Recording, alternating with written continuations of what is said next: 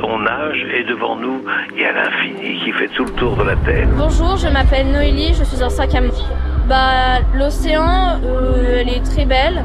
Après, euh, elle est polluée par les euh, humains, par nous, ce qui est très dommage. On peut réagir. Après, c'est peut-être un peu tard. Ça me fait un petit peu peur, mais je pense qu'on pourrait réussir de sauver l'océan.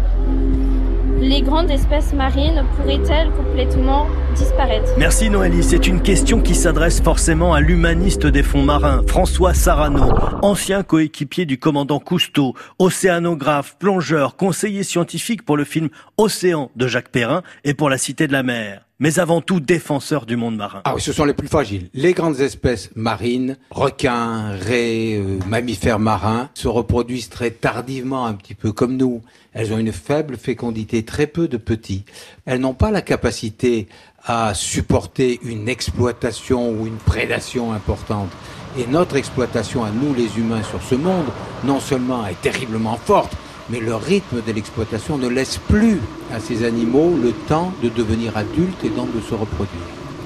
Les requins aujourd'hui sont exploités de façon terrible, humiliante pour nous les humains. C'est humiliant de faire ce que nous faisons. On les mutile, on leur coupe les nageoires, on les rejette mutilés, vivants, sanguinolents dans le fond marin par millions. Nous n'avons aucun égard pour les raies, les requins et tous ces animaux que nous considérons comme la chair à pâté. C'est honteux ce que nous faisons. Tout ça pour faire de la texture dans du bouillon, c'est nul. Surexploitation, pêche accessoire, pollution, et nous le savons, hein. Nous le faisons donc en toute liberté et en toute conscience. Il y a certains requins qui vivent 500 ans et qui se reproduisent à 125, 200 ans. Il y a des requins du Groenland qui ont peut-être connu Christophe Colomb. Et inutile de dire qu'à ce rythme-là, on s'adapte difficilement au changement. La solution, c'est de faire exploser notre indifférence aux autres. Tous les autres.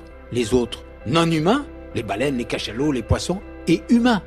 Avant d'aller dans les océans, il faut être proche de ceux qui sont autour de nous, proche des oiseaux, proche des arbres, proche de mes voisins, et de leur donner existence. Vraiment, soyons dignes de ce que nous sommes. Soyons dignes d'être sapiens. La saine colère d'un François Sarano qui sait à quel point c'est avant tout notre humanisme qui nous sauvera de nous-mêmes et qui permettra aux grands cétacés de poursuivre leur chemin au fond des océans.